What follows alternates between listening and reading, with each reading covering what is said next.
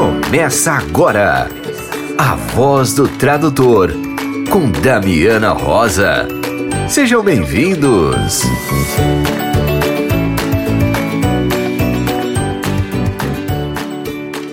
Olá! É com uma alegria imensa que anuncio que sim, estamos de volta, inaugurando aqui o primeiro episódio inédito deste ano de 2022 a quinta temporada da Voz do Tradutor, o programa que dá voz e vez a você, querido colega tradutor, intérprete, revisor. Estamos aqui repaginados com novas vinhetas, graças ao apoio da Tradusound e a voz inigualável do colega locutor Rafael Nimoy. E a nova arte que você vê aí no podcast do queridíssimo Daniel Prado. Sejam bem-vindos, sejam bem-vindas, bem-vindes. Aqui é a Damiana Rosa e nessa edição você vai ouvir. Traduza está com inscrições abertas para a primeira turma do seu curso de tradução médica inglês-português do ano. O Laboratório de Estudos de Letras e Linguagens na Contemporaneidade da Universidade Federal de Campina Grande promove ciclo de debates sobre literaturas de língua francesa.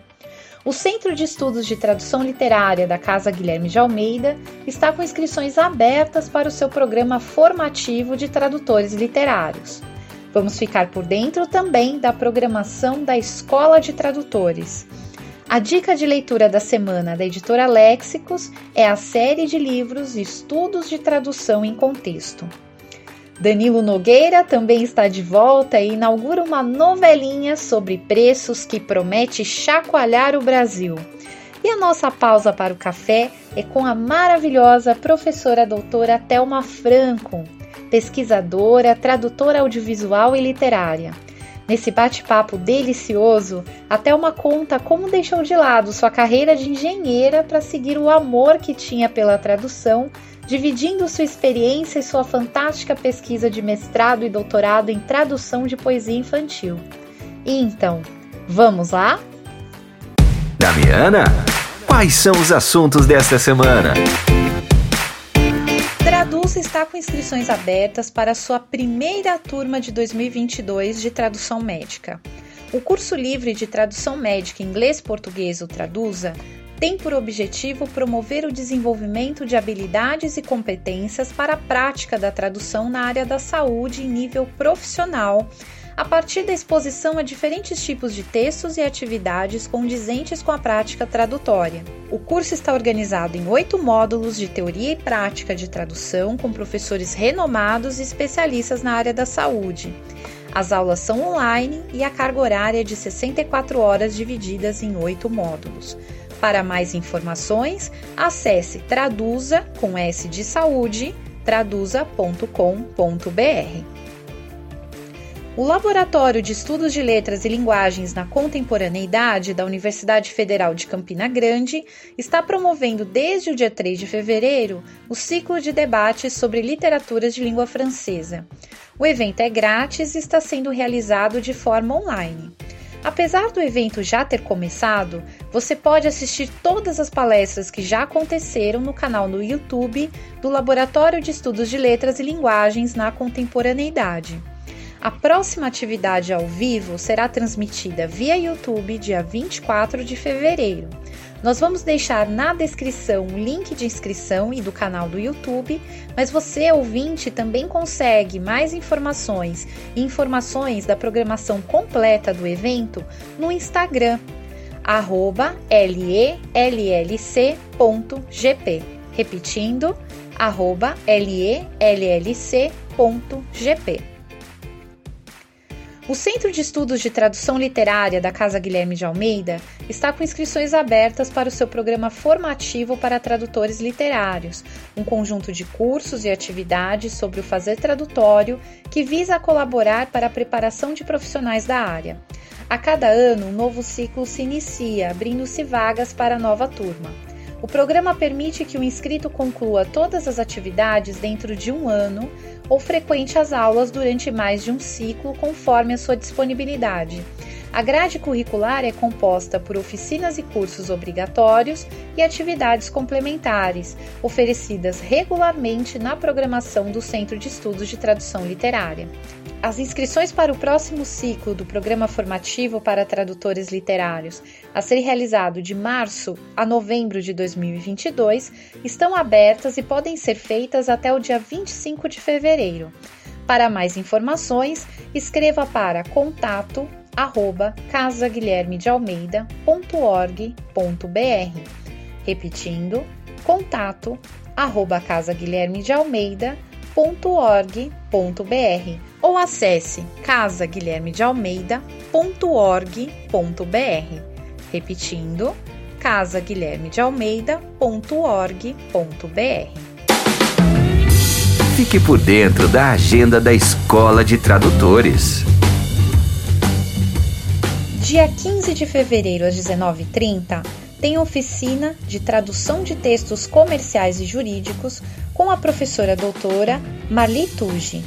Através da leitura, interpretação e tradução de textos reais da área jurídica, os alunos entrarão em contato com novos modelos e terão oportunidade de vivenciar a tradução jurídica utilizando novas ferramentas de trabalho. Serão retomadas estratégias, técnicas de aprendizado e o trabalho de tradução com os diferentes sistemas jurídicos, utilizando exemplos de contratos e peças processuais. Dia 22 de fevereiro, às 19h30, tem Quero Ser Tradutor. E agora, comigo, Damiana Rosa. Venha conhecer o mundo da tradução, as ferramentas e conhecimentos necessários e comece a atuar profissionalmente na área. Dia 12 de março, às 15 horas, tem Entendendo o Mercado Editorial com Horácio Corral. Este curso foi criado para responder às mais comuns e mais importantes perguntas sobre o mercado editorial brasileiro. Vamos falar dos principais formatos de publicação, como digital e impresso, onde o livro será vendido tanto offline quanto online e quais são os principais modelos de negócio. Nesse curso, vamos acompanhar um texto desde o esboço até a chegada da lista dos mais vendidos traga suas perguntas sobre o mundo do livro. Agora, atenção! Dia 19 de fevereiro, às 15 horas, tem evento grátis na Escola de Tradutores. Prática de ensino de português como língua estrangeira. Nesse bate-papo aberto com as autoras Vera Lúcia Ramos, Thelma Ferreira e Gláucia Roberta Rocha Fernandes, nós vamos conhecer a nova edição revista atualizada e repaginada do livro Muito Prazer, Fale o Português do Brasil. Para mais informações, tanto das oficinas quanto do evento grátis, acesse www.escoladetradutores.com.br. Leitura da semana com a editora Léxicos.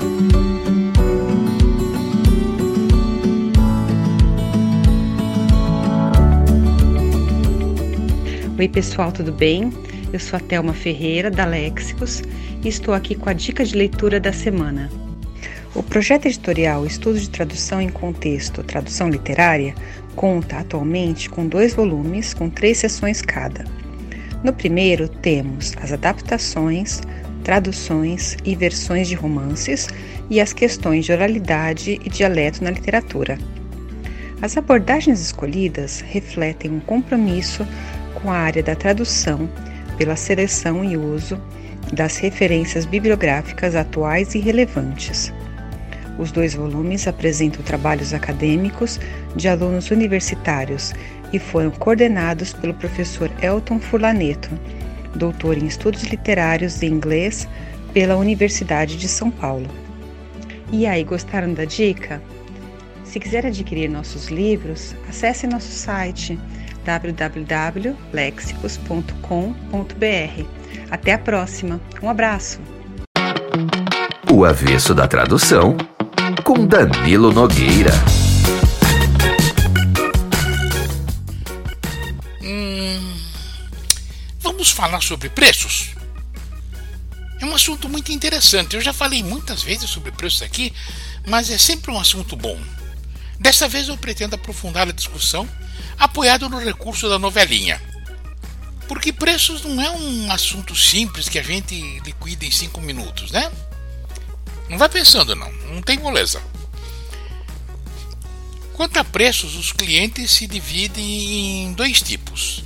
Alguns deles têm uma tabela, e quando você se candidata a uma tradução, já te dizem quanto pagam. Outros não têm tabela e te perguntam quanto você cobra. Nós vamos começar falando destes. A primeira lição, quando te pedem um preço, é não ter vergonha de cobrar. Você presta um serviço, você tem o direito de receber um pagamento por ele, salvo se decidir trabalhar como voluntário. É outra coisa. Mas de voluntário a gente fala em outra sessão da novela, em outro capítulo. A turma acha que ganha pouco. Todo mundo acha que ganha pouco, né? Não é só tradutor. Você fala com engenheiro, eles não, engenheiro ganha mal. Fala com o médico, não, o médico ganha mal. Todo mundo ganha pouco. Mas é, os tradutores têm o problema de que eles costumam ficar cheios de dedos ao falar de dinheiro. Ficam com nojinho de falar de dinheiro. Ai, que coisa feia. Parece homem mexendo com fraldinha de cocô. Credo. O problema é que quando a gente tem vergonha de cobrar, ganha menos. Depois fica se queixando que ganha pouco. Então, quando o cliente pergunta quanto fica uma tradução, a pessoa se encode toda e murmura umas bobagens assim como: Bom, sabe, né? Eu costumo cobrar 12, mas para você eu posso fazer por 10. Pelo amor de São Jerônimo! Isso é coisa de camelô! Freguesa, pela senhora eu faço por 10. Além de ser humilhante, estimula o cliente a pedir um desconto. Tem também o. Bom, a turma está cobrando 12, mas eu vou te fazer por 10. Nunca se refira aos outros na sua cotação. Nem a turma, nem aos colegas, nem a ninguém. É você. É a tua cotação. E nunca use o verbo fazer para se referir ao seu preço. Eu faço a tradução por 10. Pelo amor de Deus. A cotação é sua, não é dos outros. Assume, é tua.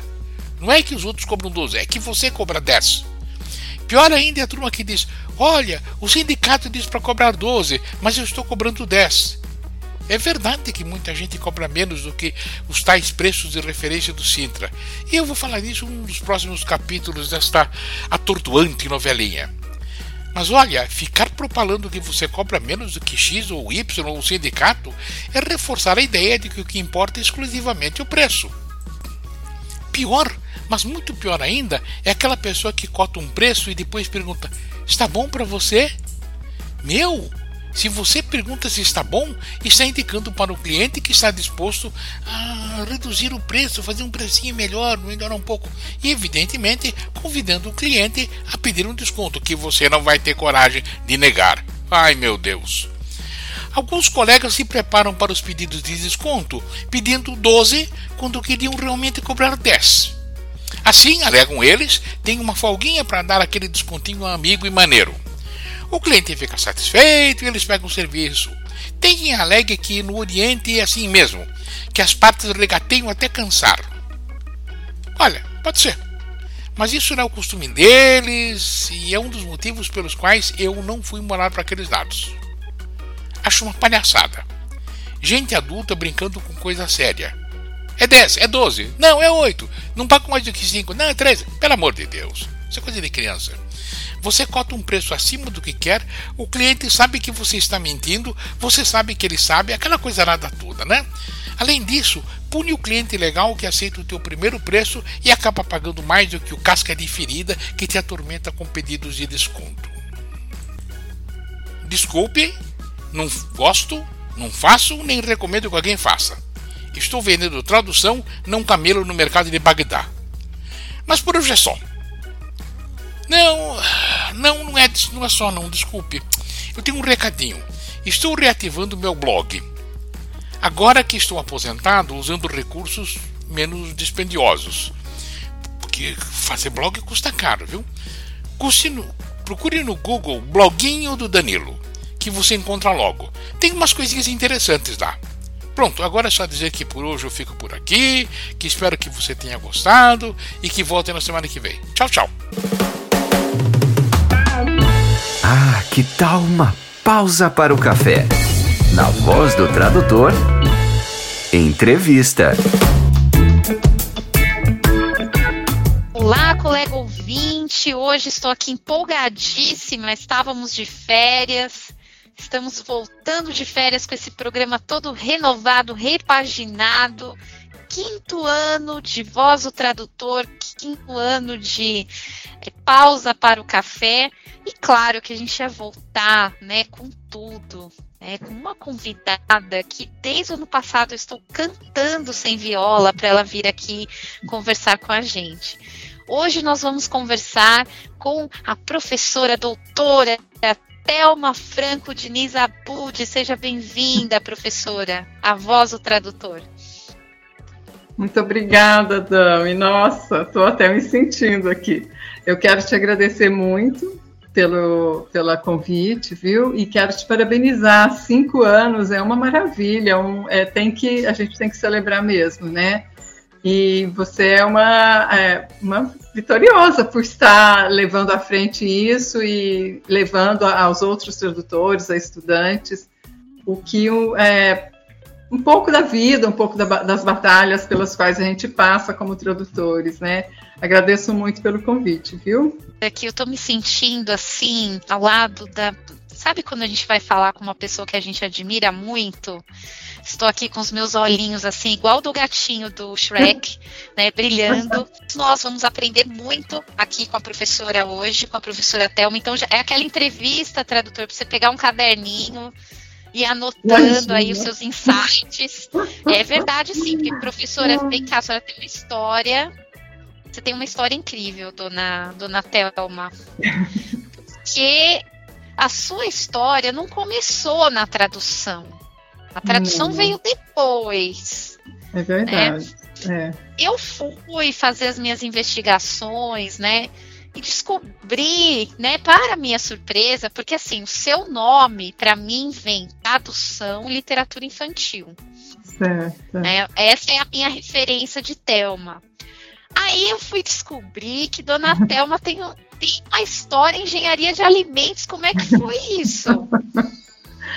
ah, eu sempre gostei muito de literatura, mas eu era muito boa em matemática na, na, na, no colégio, né? E quando eu, na época de prestar vestibular e tal, a gente os meus pais, meu pai achava que era muito importante que a gente fizesse ou engenharia, ou medicina, ou direito. Tinha, sabe quando era assim? Na, isso lá nos anos 70, viu, gente?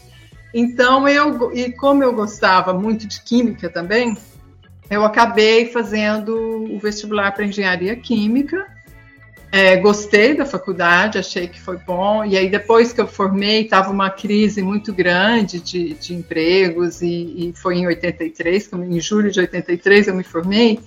E aí eu fui, resolvi que deveria talvez fazer um mestrado, e foi aí que eu ingressei na parte de engenharia de alimentos, porque como eu estava difícil de conseguir emprego, a gente pensa, não, vamos estudar mais um pouco, e assim que terminar essa, essa parte, essa crise, né, quando passar um pouco, é, eu consigo esse emprego na área que eu estou pensando. Então, eu entrei no mestrado na USP, porque a USP tem engenharia química e tinha, na época, a, também o, o mestrado em engenharia de alimentos. Hoje em dia já não tem mais. Mas quando eu, eu fiz o mestrado e terminei, eu terminei em, em torno de 90 e, eu terminei, eu defendi em 92, então foi bastante tempo, eu tinha filhos pequenos, eu demorei um pouco para desenvolver o mestrado e terminar. Eu fiz um mestrado em, em pipoca de arroz e, e era, era uma coisa assim, com, com era ensaios, né? Eu tinha que fritar o arroz, parboilizar, fritar e depois provar e ver qual que estava bom, qual não estava. Então, foi um, um processo longo também de, de, terminar, né, de fazer e terminar.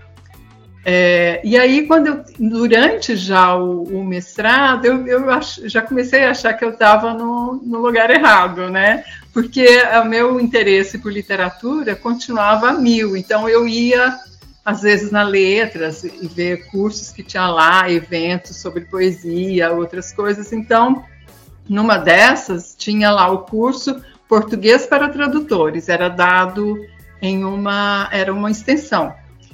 E eu não era tradutora, eu nem pensava em ser, mas eu quis fazer o curso para rever tradução, para rever eh, português, porque eu estava na fase de escrever o mestrado. E eu acho que foi a partir daí, de vendo o pessoal, as perguntas, as dúvidas, e como era incrível a, a questão linguística, as, questão, as questões de, de, de é, tudo, né, cultural, como que as pessoas iam traduzir, as dúvidas que as, as alunas colocavam, é, eu fui já me interessando por essa área. Só que eu ainda não, não.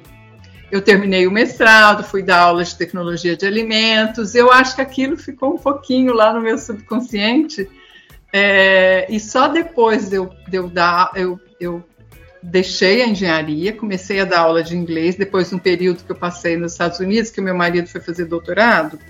E aí eu já tinha o inglês como uma segunda língua, mas aí, ao ficar lá, eu, ao voltar, eu pensei, gente, é, engenharia esquece, né? Não vai dar certo, eu vou dar aula de inglês. E entrei na, no, no CNA, comecei a dar aula de inglês.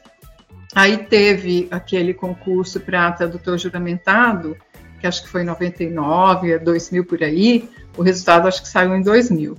E quando o resultado, aí eu fiz o concurso e eu fui aprovada e aí eu senti assim, gente, é isso que eu gosto, é isso que eu quero e comecei a, eu antes de sair a, a carteirinha e tudo que tem, que aí você precisa de ter um, uma aprovação oficial para começar a ser a atuar na área.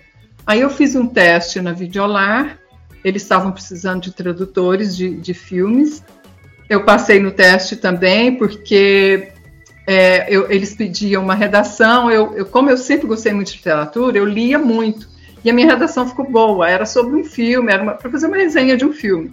E eles gostaram muito do meu texto. Falaram: essa aqui dá para a gente treinar para ela ser tradutora, porque eu não tinha experiência nenhuma com tradução. Eu fui assim. Mas, Selma, ah. a, gente, a gente vai ter que fazer um parênteses aqui, porque a prova de tradução juramentada, todo mundo diz que é, tem que ter um coração forte para fazer essa prova. Porque não é uma prova que você pega o edital, estuda o que está ali para passar. É, um, é uma baita de uma surpresa. Então, assim, é. É. um texto surpresa. E aí tem colegas que já vieram aqui contar que ah, foi um poema né? Todo mundo acha que vai vir uma coisa jurídica e veio uma poesia, veio. Né? Como é que foi essa prova? Porque você era engenheira, a engenheira que gostava de literatura, né? Que gostava de idiomas, do, tinha o seu amor ali pela língua materna, pelo português.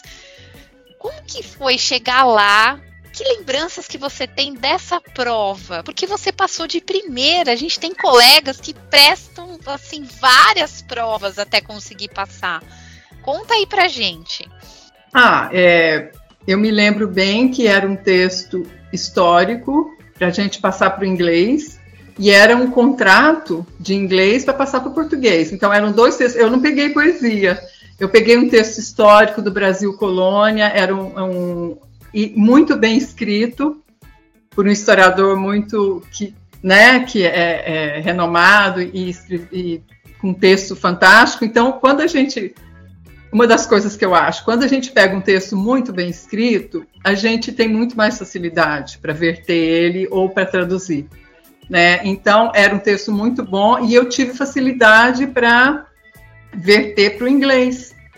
Assim, eu comecei por ele. Ao invés de pegar o, o outro, que era do passado, um contrato do inglês para o português, eu falei, vou fazer esse texto porque eu amava, eu sempre amei história. Eu até cheguei a cursar três semestres de história também na USP, quando eu terminei o, o mestrado, que é uma das minhas paixões também.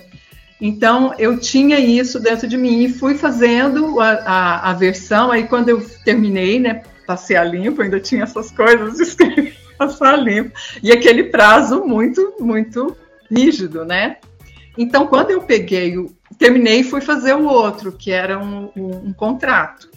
Aí eu li aquilo e falava, gente, como que eu vou traduzir isso? Porque eu não sei, eu também nunca tinha estudado nada de contrato, mas aí eu achei lá no meio a frase, porque era tudo assim, isso, é, se isso, se isso, se várias condicionais. E aí, ao traduzir para o português, eu achei melhor pôr tudo na ordem direta.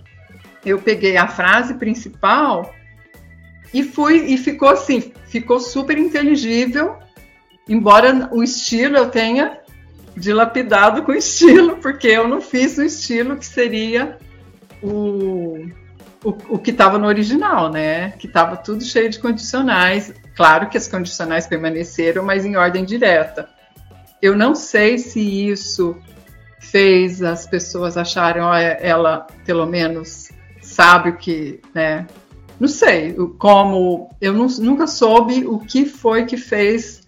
Eu sei que eu fui aprovada e a segunda parte eram entrevistas. Aí na entrevista eram duas avaliadoras e elas iam intercalando perguntas, começava em inglês, aí a outra falava em português e não me falaram, responda na língua que eu estiver te falando. Mas eu tive a intuição que era assim, né? Então, se ela me falava alguma coisa em português, eu respondia em português, aí a outra falava alguma coisa em inglês, a gente eu falava em inglês. Então foi assim. E foi uma entrevista, primeiro perguntaram se eu tinha experiência, se eu já tinha feito é, traduções, é, interpretações. Aí aquela base, aquela coisa, eu lembro bem que eu falei, olha, eu interpretei muito para minha família quando eu morei nos Estados Unidos. Meu marido foi fazer doutorado e a minha família ia visitar, então eu interpretava nas lojas, nos lugares, eu tinha, eu fazia o, o papel de tradutora. Eu até pensei, eles vão me reprovar, porque, né, isso é uma coisa.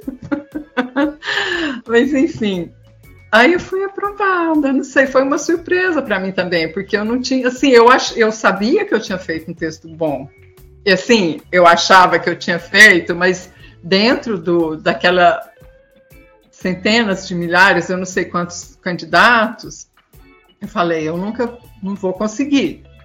Mas eles não tinham era um número de vagas, era assim, se você tirar mais de sete, você é aprovado. Então foi isso. Eu passei, muitas pessoas passaram, outras, infelizmente, eu não sei porquê, pessoas que eu conhecia, que eu achava que, que sabiam muito inglês e tinham tudo para passar, não sei. Talvez as provas fossem diferentes, como você falou que tem gente que fez de poesia, eu não peguei poesia, então acho que eu dei sorte, acho que tem muito. Tem o fator sorte também, né? Em muitos casos da vida da gente. Eu dei sorte.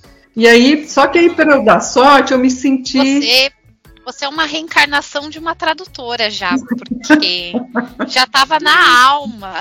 Não, eu me senti, eu falei, nossa, se eu passei, acho que eu sei fazer, né? Então, por isso que eu, eu tive esse ímpeto de ir fazer esse teste na Videolar, e eu te garanto que não foi. Tinha, tinha esse texto, que era uma redação, uma resenha, mas tinha também eles passavam trechos de filmes para gente traduzir. Então tinha um filme que era de gangues eh, mafiosos em Las Vegas, tinha um, um filme mais romântico que era é, um clássico, acho que era Jane Austen, não lembro mais qual, mas era assim, eram só trechos, né? E tinha um filme assim meio bobinho que era, então assim eles analisavam nosso conhecimento sem roteiro você tinha que ouvir e traduzir.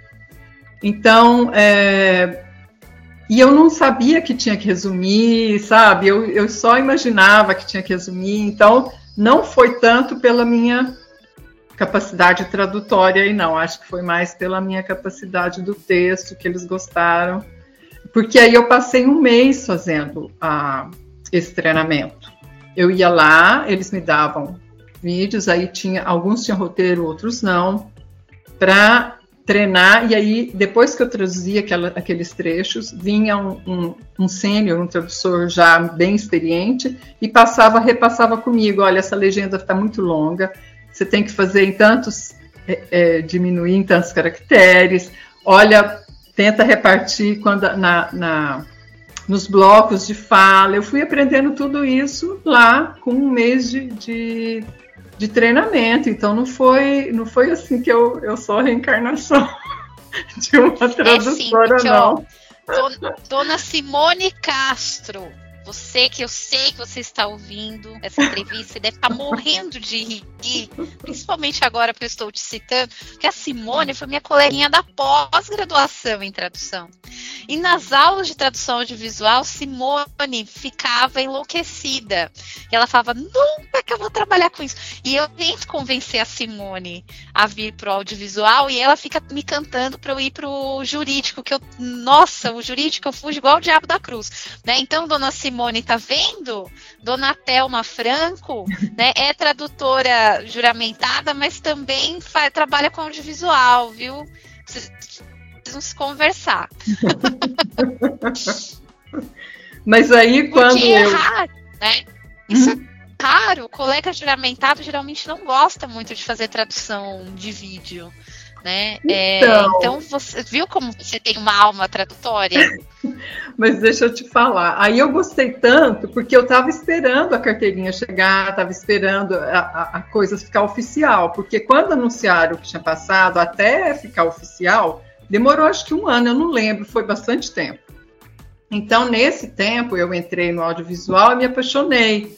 Aí, quando eles fizeram a cerimônia, entregaram as carteirinhas, a gente foi até lá no Palácio do Governador, era uma coisa assim super é, chique e tal, né? É, aí eu, eu falei, bom, pra, se eu vou traduzir contrato, eu tenho que fazer um curso, porque eu não sei nada de coisa comercial, assim.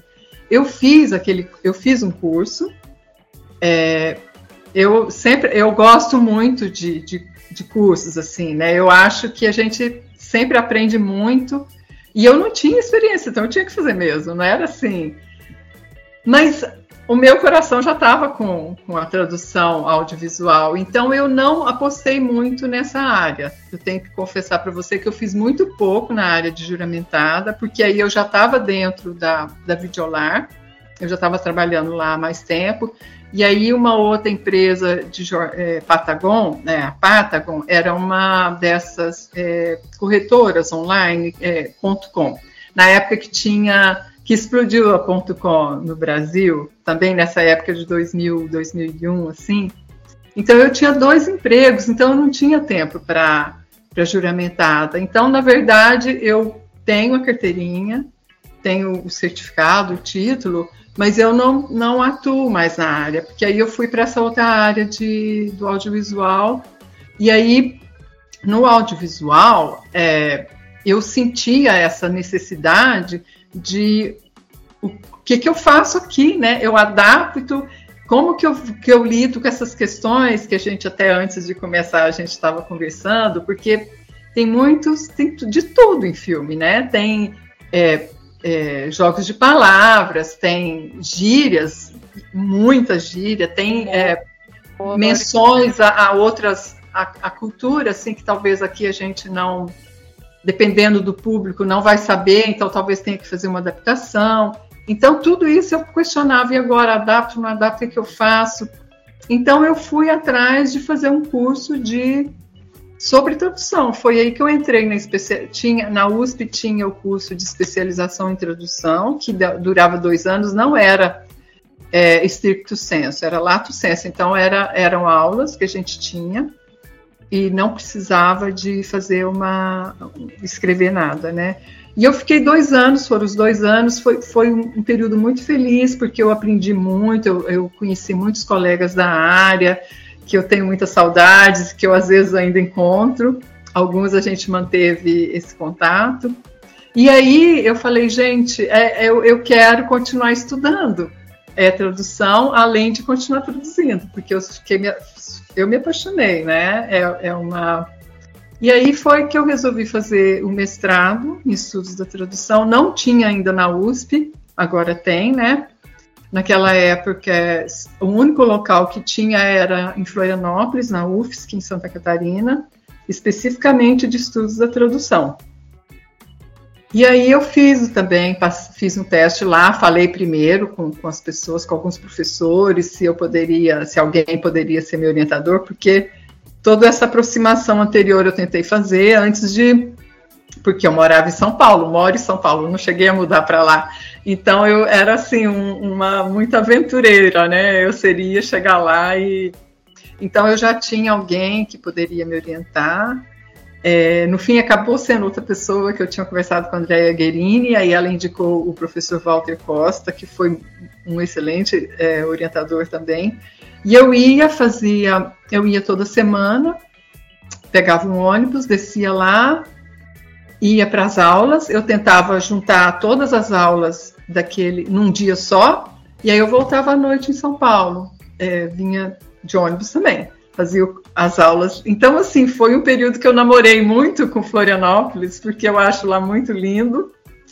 E era, eu ia, pegava a noite ônibus aqui, chegava lá o dia amanhecendo, então era muito bonito de ver o sol nascendo no mar, essas coisas. Eu tenho uma, uma lembrança muito afetiva de lá. Eu também fiz muitos amigos lá, é, que até hoje eu também tenho essa oportunidade, quando sempre tem oportunidade, a gente conversa e, e mantém contato, né? O Reginaldo Francisco é um deles, por exemplo. Tem muita gente, né? A Juliana Style, que agora dá aula lá em, no Rio Grande do Sul. Muitas pessoas que eu tenho muito carinho. Aí eu, foi lá que eu fiz uh, uh, o mestrado em literatura infantil. Que, porque eu fiz um. Durante a, a os, as disciplinas, tinha, tinha nesse, né, por causa de querer fazer tudo mais rápido, para não, porque eu não estava morando lá, então eu fiz um curso que o professor Lincoln Fernandes deu num, num intensivo durante julho, de duas semanas de literatura infantil, porque a faculdade lá oferecia isso, porque tinha muitos alunos que vinham de fora, de Curitiba, de São Paulo. Então eles facilitavam para a gente que era de fora e fazia cursos intensivos. Eu fiz esse curso de tradução de literatura infantil e também me apaixonei. Eu, eu ia fazer a princípio era a tradução da Carol Ann Duffy, que é uma é uma poeta inglesa. E eu já estava apaixonada pelos poemas dela, eu tava, tinha começado a traduzir e seria aquilo. Aí eu falo que o professor Walter foi um santo, porque eu já estava no, nos 45 do segundo tempo, eu pedi para mudar para ser literatura infantil, ele concordou, e foi aí que eu comecei a, a traduzir os poemas da Cecília Meirelles, junto com uma tradutora britânica, minha amiga, a Sarah Rebecca Kersley. Ela mora no Brasil e naquela época já tinha 10 anos que ela estava no Brasil, então ela já falava muito bem o português e nós fizemos essas traduções em parceria, né? Eu traduzia como ela mora na Bahia, aí eu, eu traduzia, mandava para ela a minha versão, ela via, falava o que, que ela achava que não, tava, não ia funcionar, o que, que funcionava, às vezes ela dava sugestões, e aí a gente foi trabalhando esses poemas por e-mail, né? Ela traduziu, alguns também mandava para mim, geralmente eu não tinha reparo nenhum a fazer por ela ser uma. Ela é poeta, tradutora, ela é formada em tradução, poeta, escritora, então ela tinha esse já muita já de alma poeta, os poemas, as versões dela ficaram muito bonitas, que eu até acabei usando depois no doutorado, que já é quase uma outra história, porque o mestrado foi focado em uma tradução comentada de, de poemas da Cecília Meirelles passado para o inglês. E aí a ideia era que a gente eu quis né, traduzir. É, é, tentei fazer a métrica, a rima, é, como estava em português que a Cecília doou isto, aquilo, os poemas que ela que a gente escolheu. É, são lindos. São lindos. São, são, os poemas favoritos da minha infância. Eu tenho de cabeça até hoje. Ou se tem chuva e não se tem sol, né? Isso. É, marcaram muito a minha infância, os poemas da Cecília Meirelles. É, nossa, e até hoje eles são, eu pude comprovar que eles falam muito com as crianças de hoje ainda. Eles são, é, eles ainda encantam, porque a gente pensa, nossa, ela, ela lançou em 64, mas são poemas que eu diria que são assim atemporais, porque eles falam com a criança de uma é forma verdade. que é muito lúdica e e aí as crianças ainda se encantam e deu muito, deu muita conversa quando eu mostrei para as crianças. Elas é, pensaram muitas coisas, refletiram muito. Então eu acho que é, são poemas que eu considero que são representam a nossa literatura brasileira, mereceria estar assim entre os ah, o que, que é representativo da literatura brasileira entre os, ah, na literatura infantil eu eu coloco esses poemas da Cecília como entre os dos mais lindos que tem. Eu hum. sentia quando eu era criança e eu lia Cecília Meirelles, é, eram poemas que mexiam muito com a minha imaginação. Então, por exemplo, aquele no último andar, é lá que eu quero morar. Eu morava num prédio. Então eu olhava a janela, eu ficava imaginando, né? Que de lá se vê o mundo, né? Então hum.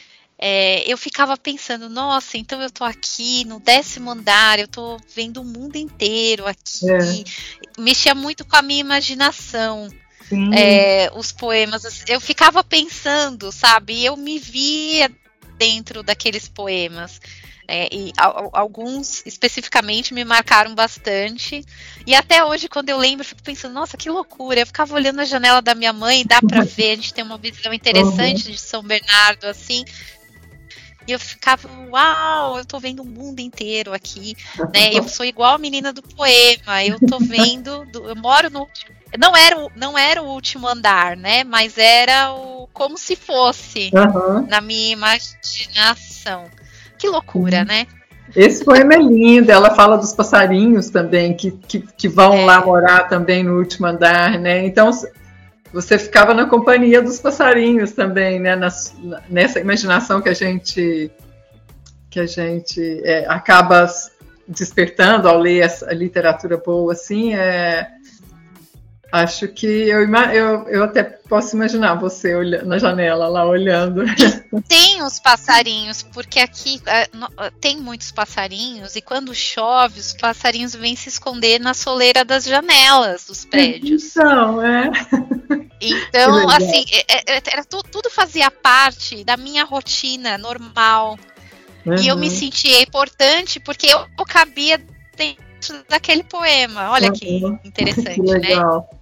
Eu acho que dá uma análise boa, assim, essas minhas experiências com, com os poemas da Cecília. Oh. Que, aliás, conheci na Biblioteca Malbataã, aqui a Biblioteca Pública de São Bernardo, que tinha uma ala linda para as crianças. Eu tinha uma carteirinha especial que eu podia pegar mais livros, porque eu lia muito mais de sete livros na semana. então eu, eu tinha autorização de pegar mais, né? Uau. Era terrível, meu Deus, né? Como Você também uma bookworm, né? Uma. Ah, é, terrível, terrível. Gostava, sempre gostou muito de ler.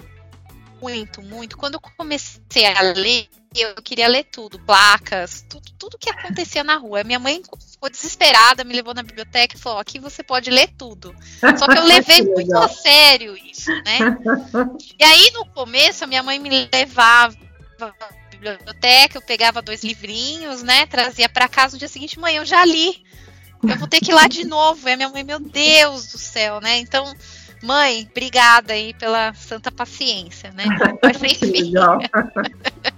Não, eu tinha uma biblioteca muito pertinho da minha casa, uma biblioteca pública também foi aberta. Eu, eu não precisava nem de atravessar nenhuma rua para chegar nessa biblioteca. Então, eu, é, minha mãe também incentivou a gente a fazer a carteirinha.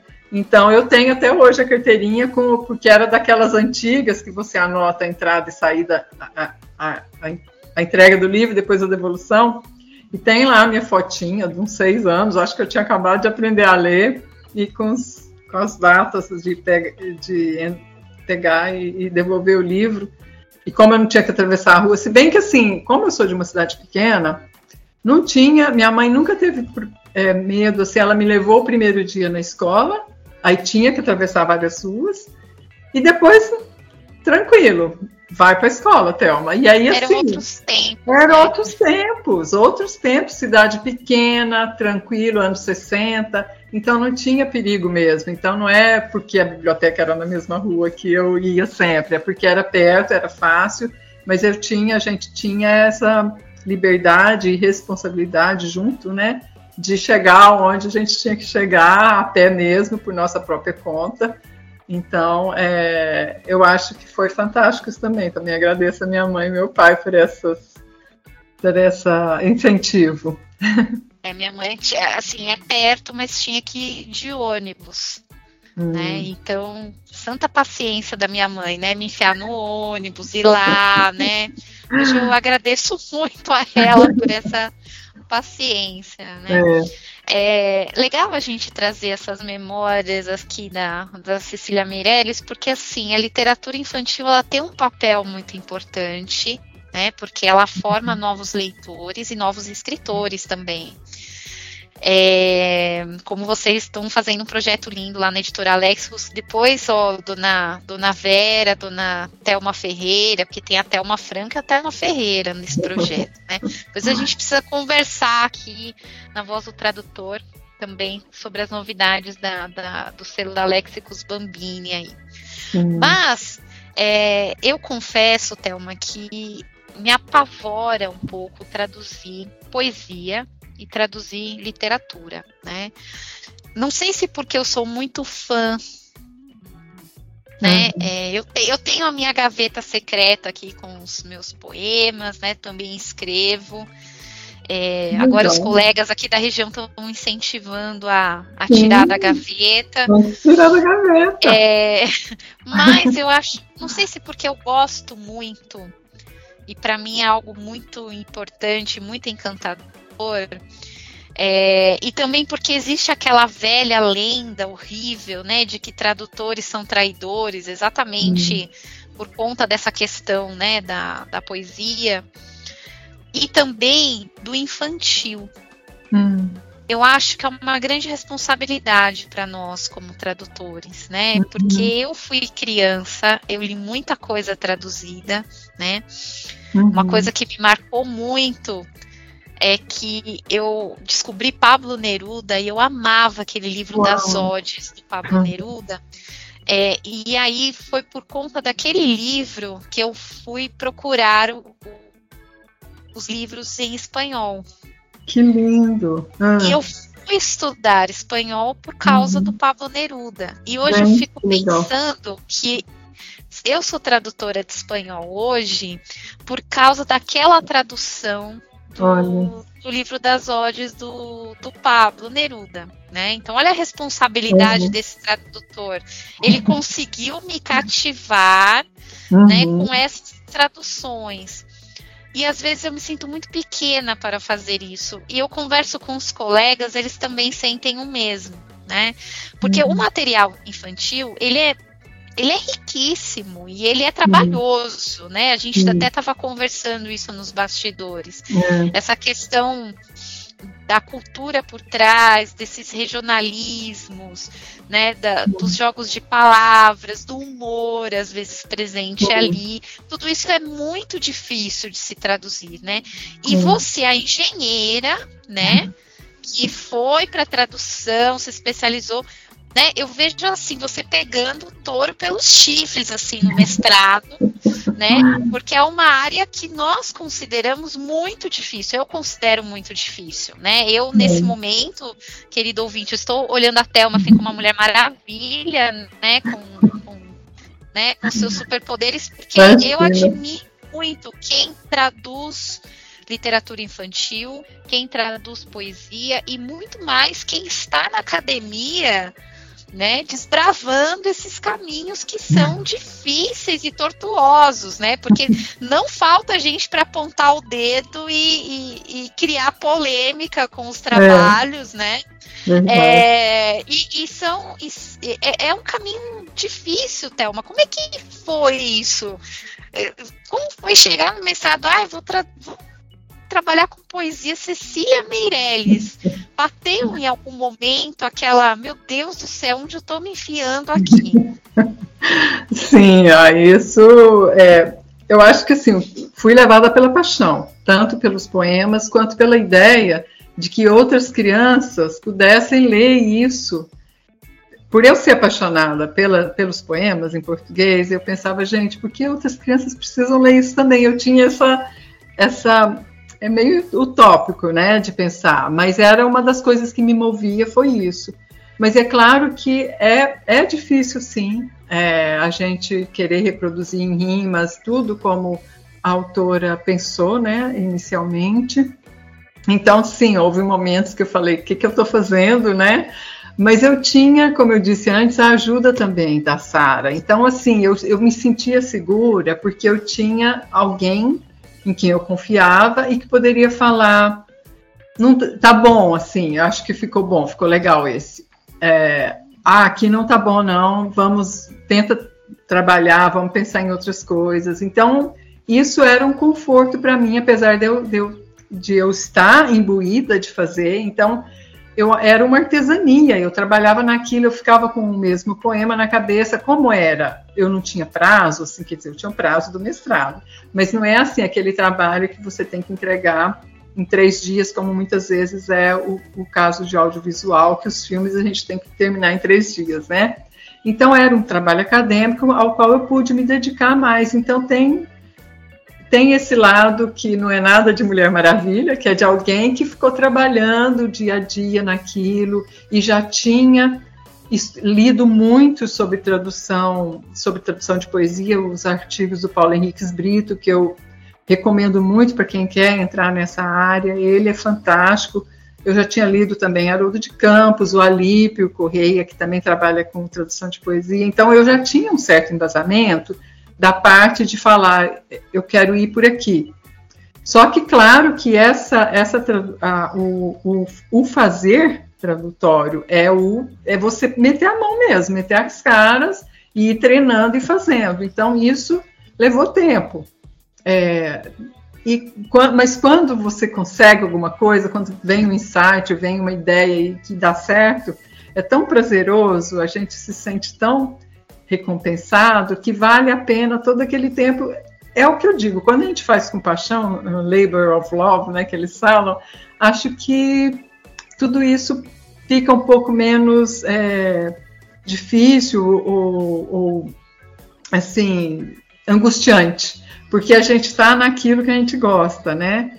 E como eu não tinha que fazer o livro inteiro, então eu escolhi algumas que eu gostava mais para trabalhar. Então foi foi um trabalho diário, assim, de eu, eu não sei te explicar. Algumas vezes a, a saída me vinha de repente, assim, de eu estar tá lendo outra coisa que não tinha nada a ver, e aí eu, eu tinha uma saída para aquele verso, para fazer aquele, aquele, aquela rima. Mas o que é interessante que eu queria colocar aqui, que eu acho que é importante que, que os, os ouvintes saibam, a gente, então, eu fiz lá, eu fiz tudo o que eu achei que estava bom, a banca achou sensacional, mas eu não tinha apresentado para nenhuma criança. Quem estava lendo junto comigo eram todos adultos, né? E eu falei, eu quero que as crianças leiam, eu quero ver o que elas vão pensar, né? Que era o meu objetivo lá atrás, era que as crianças inglesas lessem também. E a partir daí, quem sabe outras línguas, vá para outras línguas também, esse, esses mesmos poemas. E aí o doutorado eu fui fazer com crianças, eu queria que as crianças lessem e dessem o parecer dela. E eu usei o, o, o, Pensar Alto em Grupo, que é uma forma de, de você discutir, não era as crianças falar gostei ou não gostei, elas vão falar sobre o poema. Então eu fiz isso no Brasil, as crianças brasileiras é, elas liam em grupos de 10 crianças, elas discutiam o que elas estavam lendo. Então foi aí que eu vi que esses são poemas que ainda falam muito a criança, porque elas, por exemplo, elas leram O Menino Azul e elas tinham muito a falar sobre o poema. Elas achavam, porque o, o poema termina falando que o menino não sabe ler. Você, o menino que é um burrinho, né? Eu não sei quem não conhece o poema, é que o menino que é um burrinho, ele fala do burrinho que ele quer, um burrinho que saiba é, dar nome às montanhas, aos rios, e depois no fim fala: se quem souber de um burrinho desses pode escrever para a Rua das Casas, número das portas, ao menino azul que não sabe ler. Então as crianças interpretavam que esse menino era da idade delas, 9, 10 anos, e que ele não sabia ler porque ele era azul, ele sofria bullying na escola. Então, era alguns grupos disseram isso, outros grupos teve criança que pensou, não, ele ele é, tem esse nome azul porque ele é puro, ele não sabe, é, não tem malícia, então ele, por isso que ele é azul. Olha, veja, ele acha que um burrinho sabe falar, então ele é puro. E outras, então cada grupo interpretava de um jeito conforme a sua própria leitura de mundo e de ver dentro da escola o bullying acontecer com outros colegas. Então eu tive grupos que, que falaram sobre isso, né? De bullying com eles mesmos e de bullying que eles viram acontecendo com outros colegas. Quando eu levei esse poema para a Inglaterra, para as crianças inglesas lerem, é, as crianças de lá, eu fiz, eu, eu, eu usei uma versão com Blue, Blue Boy, que eu já sabia que ia deixar o menino mais triste por Blue ser melancólico, poder ser traduzido assim em inglês. Mas e uma versão que não tinha Blue, era só Boy mesmo.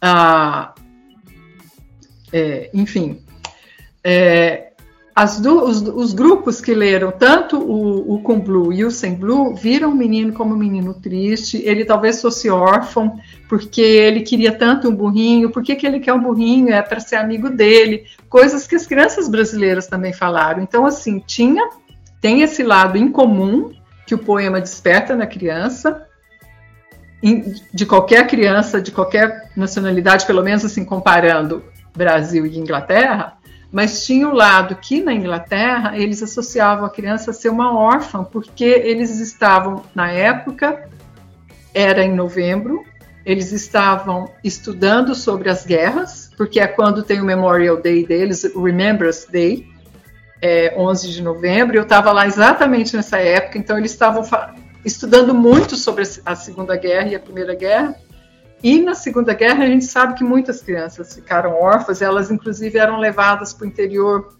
da Inglaterra porque eles bombardeavam Londres, né? Então existe até história sobre isso. Os contos de Nárnia é, começa assim, né? Os meninos foram para, então eles associavam o menino com tudo isso que eles tinham lido e ouvido falar. Então eles achavam que o poema era contava uma história da época da Segunda Guerra e que, a, e que o menino era órfão. Então, por isso que ele não sabia ler, porque ele, de certo, estava num, num, orfanato, que não ensinavam ele a ler. Então, eles construíam toda uma história para é, dar sentido ao poema nas coisas que eles não viam. Eles não pensavam que o menino era muito novinho e ainda não tinha aprendido a ler, que é a leitura que adulto geralmente faz, era a leitura que eu tinha feito. Só que eu nunca falei isso para eles, eu queria que eles, cada um falasse.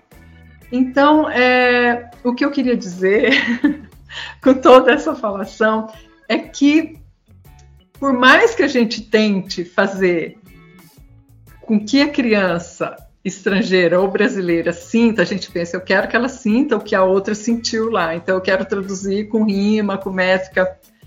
Sempre vai ter diferença. Então, assim, o tradutor, sim, eu não quero, não estou querendo dizer para para entregar para Deus, faça o seu trabalho da melhor maneira possível, mas não se cobre tanto, porque as interpretações serão diferentes para cada um, cada grupo, seja quem for, assim, não, não, é, não é impossível ser exatamente igual, porque nós somos, somos seres todos diferentes, cada um lê de um jeito. Assim como eu, adulta, ali, achei que era uma criança ainda pequenininha e que não sabia ler, por isso que ela queria um burrinho que soubesse falar o nome das coisas, era uma criança imaginativa. Essas crianças viram esse menino como da idade delas. Então, elas, dentro de tudo que elas tinham lido, elas criaram um menino que, que fazia sentido no mundo delas. Então. Menino inglês com a história do país. Isso. Dizer, o, a, o, imaginário, a realidade, o imaginário delas coube dentro do poema, né? Isso. E mesmo... Foi a mesma sensação minha do passarinho olhando a janela e olha, Isso. estou no último andar, sem estar é. no último andar, né? então, e aí, no caso, é, foi, é, foi um dilema para mim, porque eu queria dar uma cor para o menino, porque ele tinha uma cor em português. Mas eu também não cheguei a nenhuma conclusão a que cor dá para esse menino, porque toda cor daria uma, uma. Qualquer cor que eu usasse daria um outro. se desenvolveria, desenrolaria em outras interpretações. Então, no fim, a, qual a conclusão? Eu poderia ter dado qualquer cor, porque o, o é, a Cecília, eu não acho, eu não sei se ela queria que as crianças vissem o, o bullying. interpretassem como, como azul, como a cor da pele do menino. Talvez não. Talvez fosse azul como menino puro, como alguns interpretaram. A gente não, não sabe isso. Então. É... Até porque na época da Cecília, eu acho, acredito eu que não tinha essa discussão como nós temos hoje sobre bullying, né? Não, eu acho que, que tinha a, as crianças certo se estranhavam, tinha as panelinhas, mas Sim. não tinha essa discussão de bullying, não. Porque eu li também para escrever a tese, eu li as crônicas dela sobre educação, então é, ela tinha uma ideia assim das crianças é, mais inocentes, né? De, então é, é era um, um, um contexto diferente, né? Mas acho que, não sei, acho que a gente, é, eu não sei se ainda tem um tempo, mas é só mais uma questão, não sei, tem tempo? Cinco minutinhos? Thelma, você, né? você tem todo o tempo do mundo aqui, eu tô, eu tô encantada aqui, eu tô emocionada aqui. Imagina!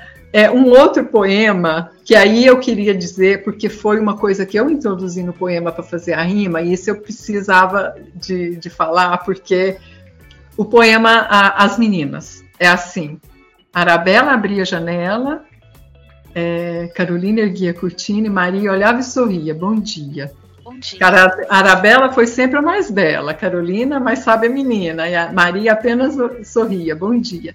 Então eu quis fazer rimas também com esse poema. E para Maria, eu, eu resolvi colocar Good Morning Dear para ter um dia com Maria, porque eu resolvi deixar a Maria, eu não, colo, eu não traduzi o nome como Mary, eu deixei Maria. E Maria, um, ai, como que era mesmo? Tinha outra rima, é Good Morning Dear.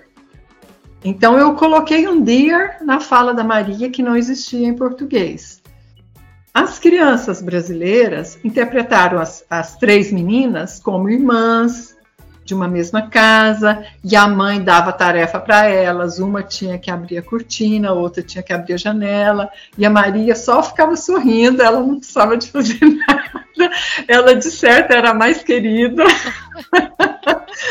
Maria é folgada, hein? Ela não tinha que abrir a janela, ela não tinha que abrir a cortina. É uma visão que nós adultos jamais teríamos. Né? Não, né? então, exatamente. Aí as crianças pensaram assim. Aí na Inglaterra, eu estou resumindo, porque elas falaram mil coisas, tanto aqui quanto lá. Na Inglaterra, as crianças leram e falaram: Eu acho que a, a, a Maria é a mãe da Arabelle and Caroline, né?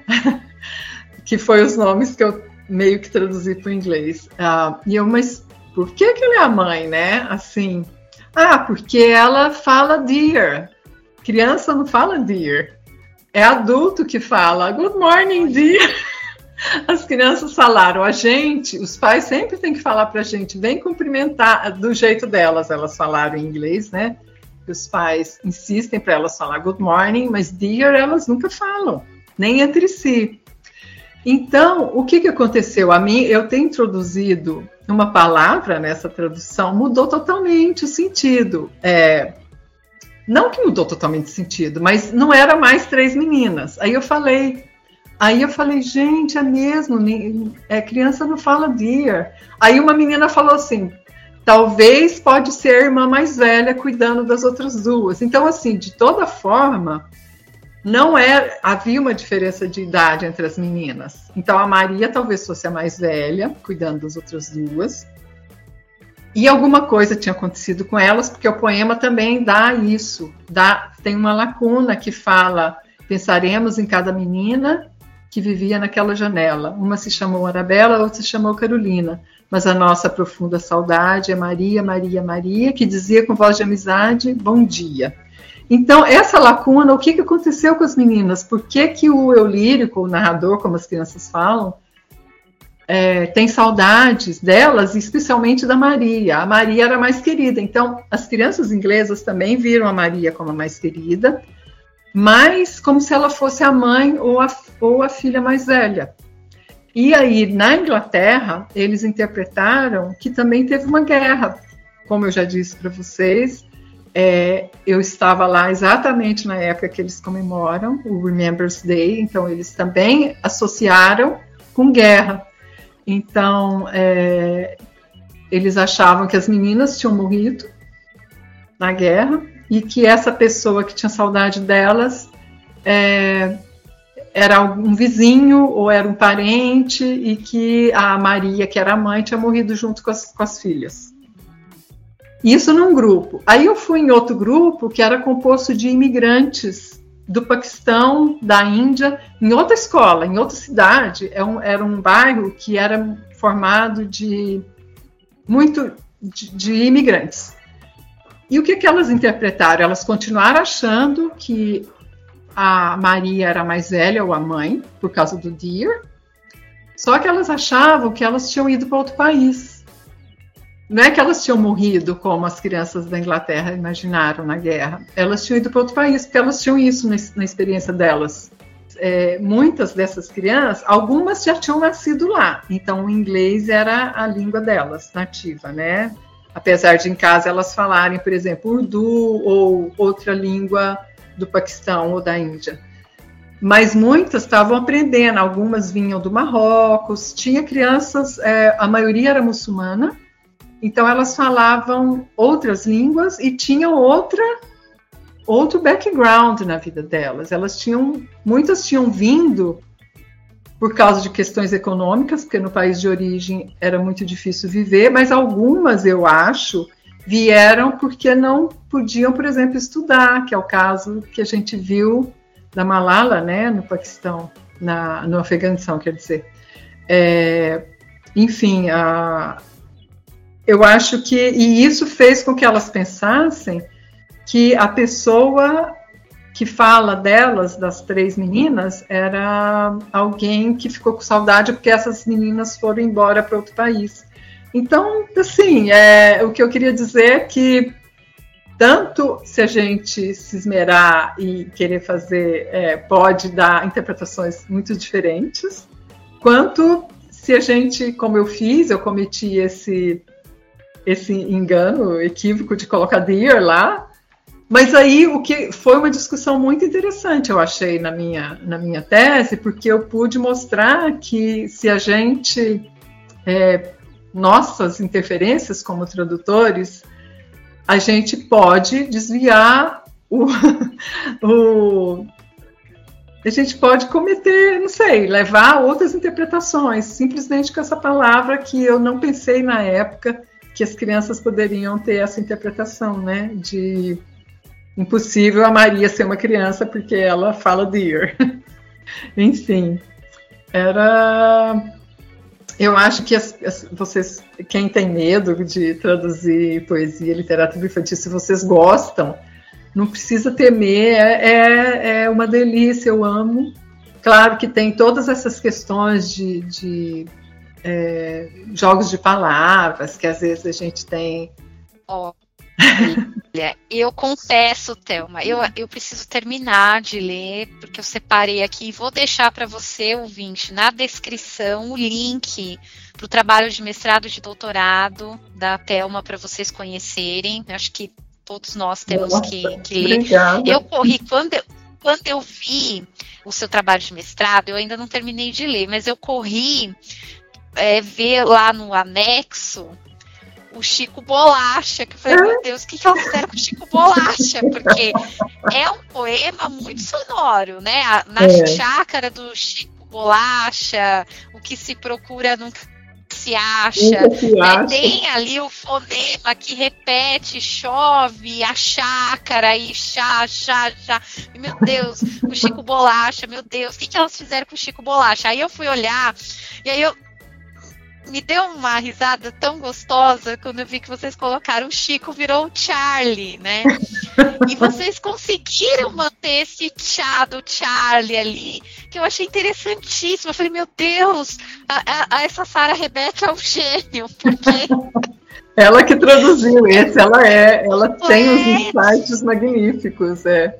Esse do é, Chico Bolacha ficou com ela. É. Eu corri lá para e falei, não, meu Deus, elas escolheram tantos poemas, justamente do Chico Bolacha, da chácara que chove, e o coxo, o chuchu. Falei, meu Deus, o que, que elas fizeram, né? Porque eu já senti um arrepio na espinha. Se me dessem poema, ah, faz a versão para o espanhol. Eu já ia chorar no banheiro, Thelma.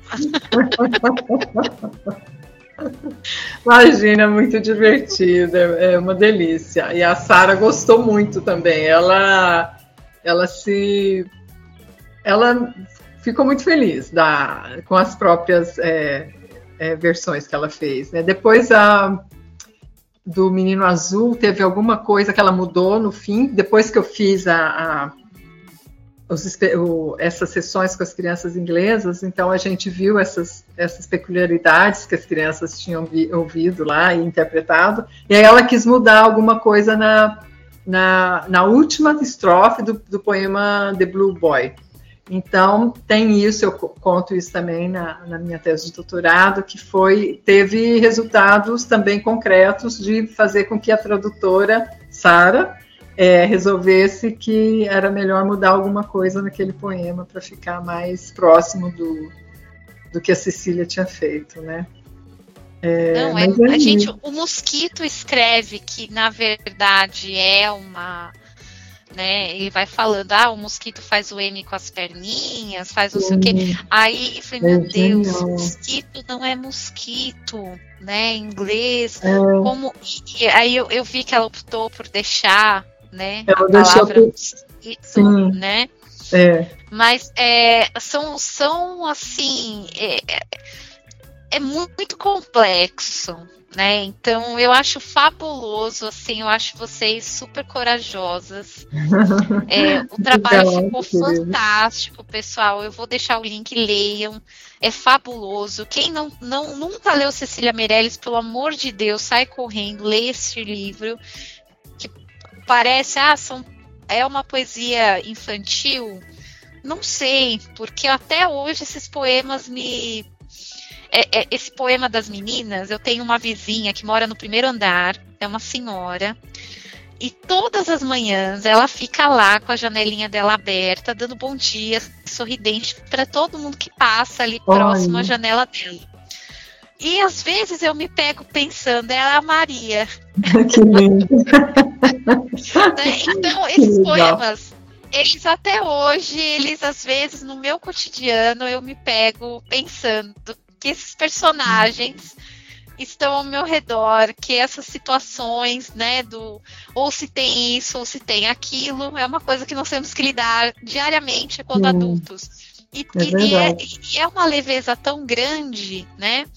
Então, eu não sei se é uma poesia infantil, né? É, não, não, não sei, mas eu concordo plenamente que é um, é um texto grandioso, é uma produção grandiosa da Cecília Meirelles, que nos enriquece profundamente, que é completamente atemporal. Né? Hum. E, e, esse seu, a sua sensibilidade de levar isso para outra cultura, né? além de corajoso, é fantástico. Né? Então, Thelma, muito obrigada pelo ah, seu trabalho maravilhoso que você desenvolve como tradutora, como revisora, na área editorial, mas também na pesquisa, né? Uhum. É, eu te falei aqui nos bastidores, estou lendo, né, o, o seu trabalho e, e, estou aprendendo muito, né? E quem sabe um dia agora tem o, os nossos colegas poetas aqui da região me, meio que me me pressionaram a, a, a verter poesia, né? E eu, eu, o, o seu Sim. trabalho me dá muita coragem nesse desenvolver, assim. E, e, eu acho fabuloso você pensar no público leitor, porque uhum. existe uma, um ego do tradutor de si mesmo. Hum. Mas a, a, a, preocupação da tradução não atender o público acadêmico, o público uhum. intelectualizado, o, né, mas atender a criança, que é hum. o final, né? O é. público que vai receber isso. E eu achei fantástico, achei o seu trabalho extremamente inovador, né? Comento com várias pessoas, falo, talvez nós devíamos seguir mais pesquisas nesse sentido. Né, de ouvir mais o, o público que recebe as nossas traduções, né, uhum. porque a gente, a gente se preocupa muitas vezes com o estúdio, com a editora, com o mercado, mas será, como que é, o que o público espera dessas traduções? Uhum. Será que estamos atendendo essas essas demandas, né? E você através da sua experiência, você viu como é tudo mais leve e nós complicamos, né? é. Você falou super bem, é isso mesmo, Damiana. É, eu acho que você tem que mesmo fazer, se, se deixe, se liberte, assim, vai em frente. Você é, vai... O, o Zobertolini me ameaçou já, viu? Ele ele e a Jurema, que são poetas aqui que eu admiro muito de Santo André, eles já, já me colocaram no cantinho, assim, aí, vai ou não vai, né? Vai! Mas eu falei, tudo bem, vai, mas a gente vai ter que fazer umas reuniões, discutir, né? Porque é uma grande responsabilidade, a gente tem que atender o autor, né? É. Mas também temos que pensar lá no público, quem vai receber este material, né? Uhum. Então eu acho que você teve cuidado. É, então, muito obrigada, Thelma, por trazer essa contribuição fabulosa para os estudos da tradução e inspirar a gente que está ralando aí todo uhum. dia. E muitas vezes pensa, né? Meu Deus, eu tenho que atender o estúdio, a editora, né? mas o nosso foco a gente nunca pode perder, que é o leitor, né? É, é o espectador, é o público, quem vai receber este material que nós traduzimos, né? Então, muito obrigada, Thelma. É obrigada, Dami. Foi um prazer conversar com você, uma delícia. E tradutores vão em frente aí, sigam o seu coração, gostam de poesia, vão lá, vamos, vamos traduzir poesia. E literatura infantil. Traduzir poesia, traduzir literatura infantil e ó, já tem a Thelma já abriu a clareira aí pra gente, né? Ela já abriu o sendeiro pra gente caminhar, já não é mais tudo mato, né? A Thelma e tantos outros pesquisadores aqui, deixo até o convite para que venham aqui contar essa, a, a sua contribuição. Isso é, é muito importante. Muita gente está no mercado e fala, ah, mas a, né, a pesquisa, mas a pesquisa ela abre caminhos para a gente sofrer menos no dia a dia, né? Como a Thelma fez aqui hoje com a gente, né? Trouxe, acalentou o nosso coração dos tradutores aqui. Muito obrigada, Thelma. Obrigada Thelma, você está em quais redes sociais? Quem, quem quer seguir o trabalho da Thelma Franco? Como é Eu estou no Instagram, Thelma Franco Diniz, Thelma ponto Franco ponto Diniz. E, na, e no Facebook também, Thelma Franco Diniz também.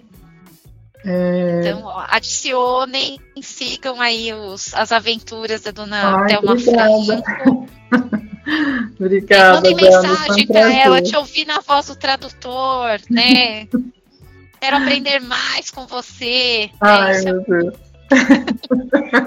Obrigada, a gente que aprende um diariamente com você. Obrigada, Dami. Foi um prazer. Grande abraço. Um beijo grande para você. Pra você. Espero que você volte outras vezes aqui, viu? Sim, obrigada, viu? Um grande prazer mesmo. Um beijo, fique bem. Você acabou de ouvir A Voz do Tradutor, com a tradutora, intérprete e professora Damiana Rosa. Na semana que vem, tem mais.